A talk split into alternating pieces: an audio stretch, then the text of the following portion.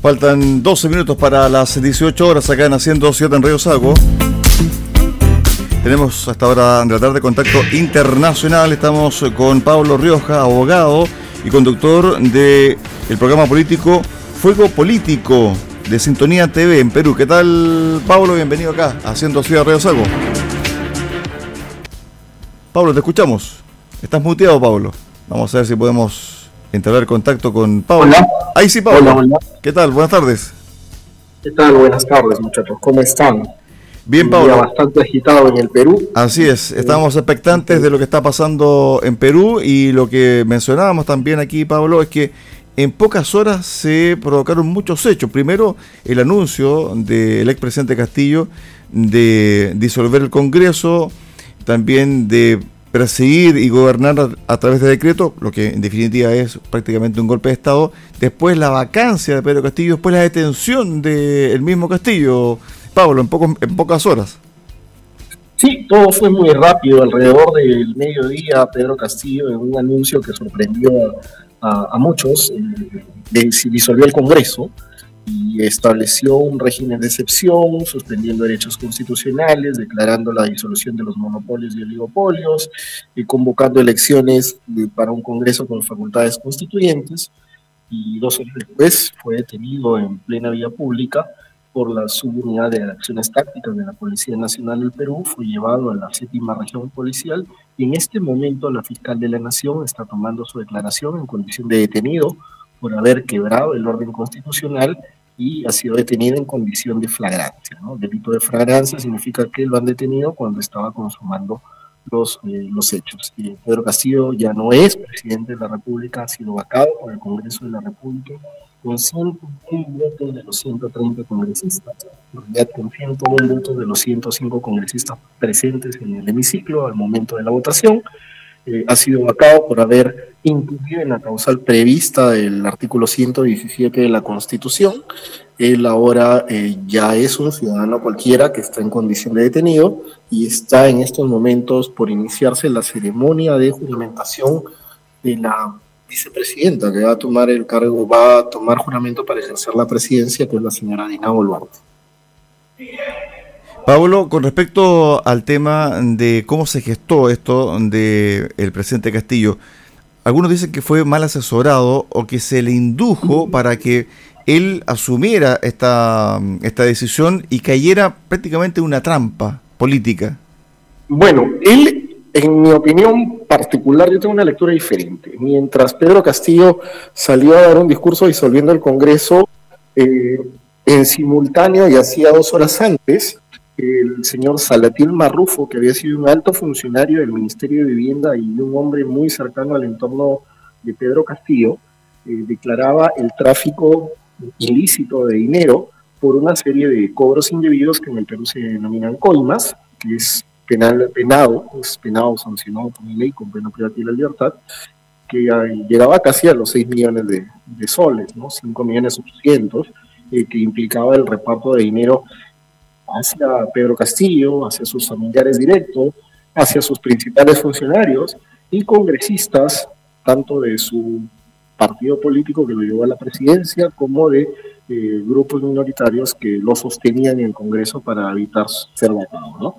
Entonces, esta, esta declaración de Sanotir Marrufo, que inició alrededor de las 10 de la mañana, era terrible, ¿no? Y probablemente, pues, este, Pedro Castillo era, iba a ser vacado esta tarde, y si no hubiera sido vacado, hubiera quedado muy debilitado ante la opinión pública porque la información era contundente. Él salió al mediodía, disolvió el Congreso y en este momento es un, es un detenido, ¿no?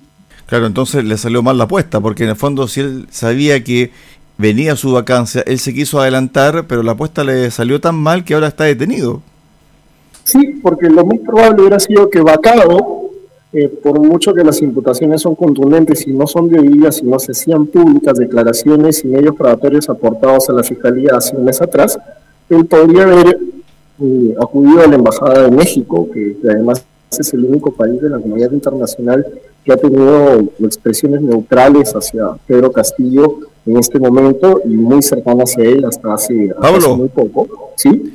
te, interrumpo. Escuchemos un poquito lo que está pasando en el Congreso peruano. Escuchemos lo que está pasando con la asunción de Dina Boluarte.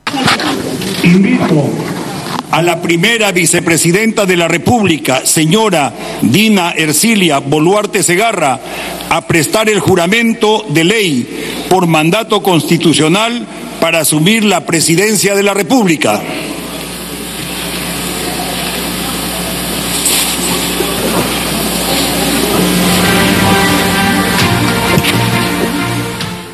Este es Radio Sago, en directo desde el Congreso peruano, con la asunción de Dina Boluarte tras la destitución del expresidente Pedro Castillo. Escuchemos. Por Dios, por la patria y por todos los peruanos, que ejerceré fielmente el cargo de presidenta de la República y asuma, de acuerdo con la constitución política del Perú, desde este momento hasta el 26 de julio de 2026 que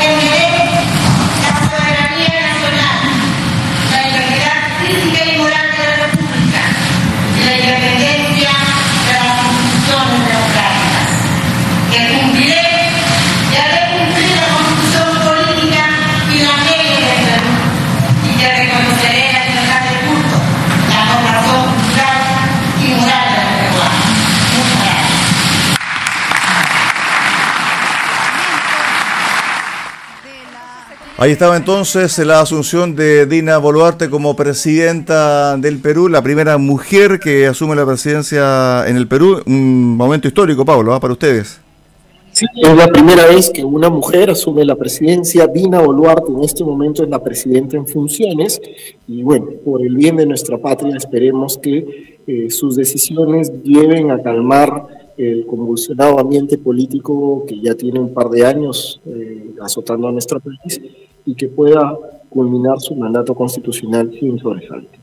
Pablo, ¿qué es lo que viene ahora para Dina Boluarte? Viene un momento muy complejo porque tiene que reordenar también el, el, escenario político. Me imagino que tendrá que llamar a nuevos ministros, tendrá que llamar a una elección, ¿cierto?, abierta eh, para elegir a, una, a un o a una presidenta para el Perú. ¿Cuál es el camino ahora constitucional para el Perú? Cierto, ella este, va a tener que sentarse con el Congreso que tampoco goza de aprobación ciudadana. Es más, la calle lo que dice es que se vayan todos y que se vayan todos será que se vaya Castillo y que se vayan los congresistas. Nina Boluarte también es congresista. Eh, lo que ella debería hacer, y es lo que la sensatez indica, es convocar a nuevas elecciones generales para elegir presidente y vicepresidentes, congresistas de la República, y si le diera el tiempo y el capital político, que no tiene mucho, eh, una reforma estructural del sistema electoral peruano que en las últimas elecciones ha sido seriamente cuestionado. Sobre ese punto en particular, si te puedes referir del por qué está cuestionado y además también de por qué fue elegido Pedro Castillo. Toda la encuesta lo daban como un hombre muy popular, pero también había mucha crítica por su forma de preparación, por su capacidad política y también por su peso específico en, política, que no lo tenía. Por lo tanto, fue una suerte de coyuntura lo que lo llevó ahí, pero todo el mundo sabía que en el fondo era muy frágil lo que lo sostenía. Pedro Castillo en realidad era un hombre de izquierda sindicalera, venía de la, de la cantera del sindicalismo, pero era un outsider dentro de la izquierda. Además, un hombre que no tenía una trayectoria política definida, había sido incluso hasta fujimorista en algún momento del partido de, de Alejandro Toledo, y él en realidad su mayor logro político había sido eh, romper el sindicato de los de educación de los profesores en el Perú y hacer un sindicato paralelo. Gana la elección en primera vuelta con un porcentaje bajísimo, 15%, y en segunda vuelta gana la elección por una diferencia de aproximadamente 30 mil votos, con serias acusaciones de lo que en Perú se denomina un forazo, especialmente en la zona sierra y sur del país, ¿no? las decisiones del Jurado Nacional de Elecciones fueron controversiales y contribuyeron a polarizar más el, el ambiente político. Esto tiene que cambiar. Y esto tiene que cambiar con la elección de nuevas autoridades. Lamentablemente, eh, la historia de inestabilidad política no empieza ahora. Empieza desde la caída de Pedro Pablo Kuczynski en marzo del 2018. Y de eso han pasado casi cuatro años y, medio, y bueno, tenemos seis presidentes en ese, en ese plazo. Exactamente. Pablo...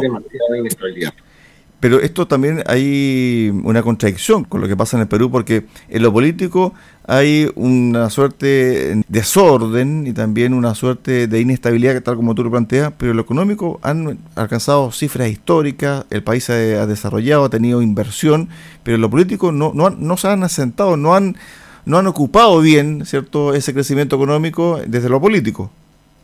Eh, ciertamente, y el éxito en lo económico yo creo que es fundamental el papel que juega la Constitución de 1993 que marca en la historia del Perú un parteaguas respecto a todo lo pasado, ¿no?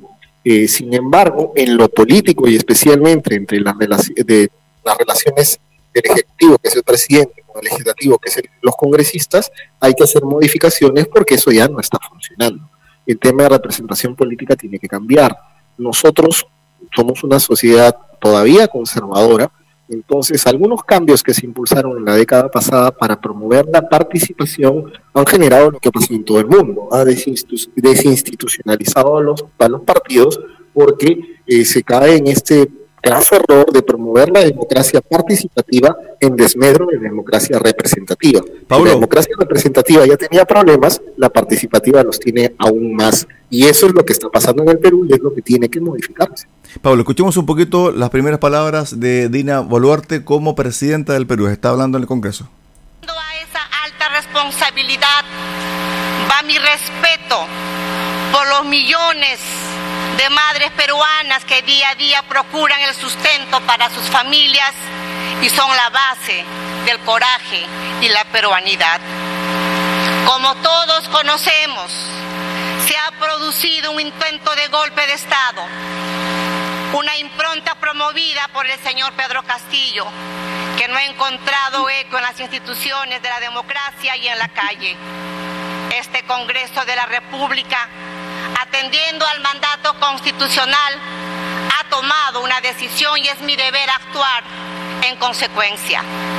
Asumo el cargo de presidenta constitucional de la República siendo consciente de la enorme responsabilidad que me toca y mi primera invocación, como no podía ser de otra manera, es convocar a la más amplia unidad de todas y todos los peruanos. Ahí estaba Pablo Rioja, abogado del mm, programa Sintonía TV en el Perú, también conductor del programa político Fuego Político. Las primeras palabras de Dina Boluarte y ella reconoce que se ha producido un golpe de Estado y llamó a la unidad política y también un mensaje al principio de su intervención, eh, Pablo, para el cierre, un mensaje a las mujeres peruanas. Eso también es muy importante, ¿ah? Pablo, para el cierre. Cristian, bueno, está haciendo lo que tiene que hacer, un mensaje conciliador, reconciliador, y de hecho es muy simbólico que ella es la primera mujer que asume la presidencia del Perú. Esperemos que esto signifique también un empoderamiento de la mujer que tiene que ser de esa manera, ¿no? Por los canales constitucionales, por los canales eh, que promueven una equidad en la participación del hombre y la mujer, y esperemos que esta gestión finalmente saque a este país de esta polarización que a nada bueno nos ha conducido en los últimos años. Gracias Pablo, un abrazo desde la región de los lagos en el sur de Chile. Muchas gracias Cristian, hasta una nueva oportunidad, que les vaya muy bien. Chao, chao, gracias.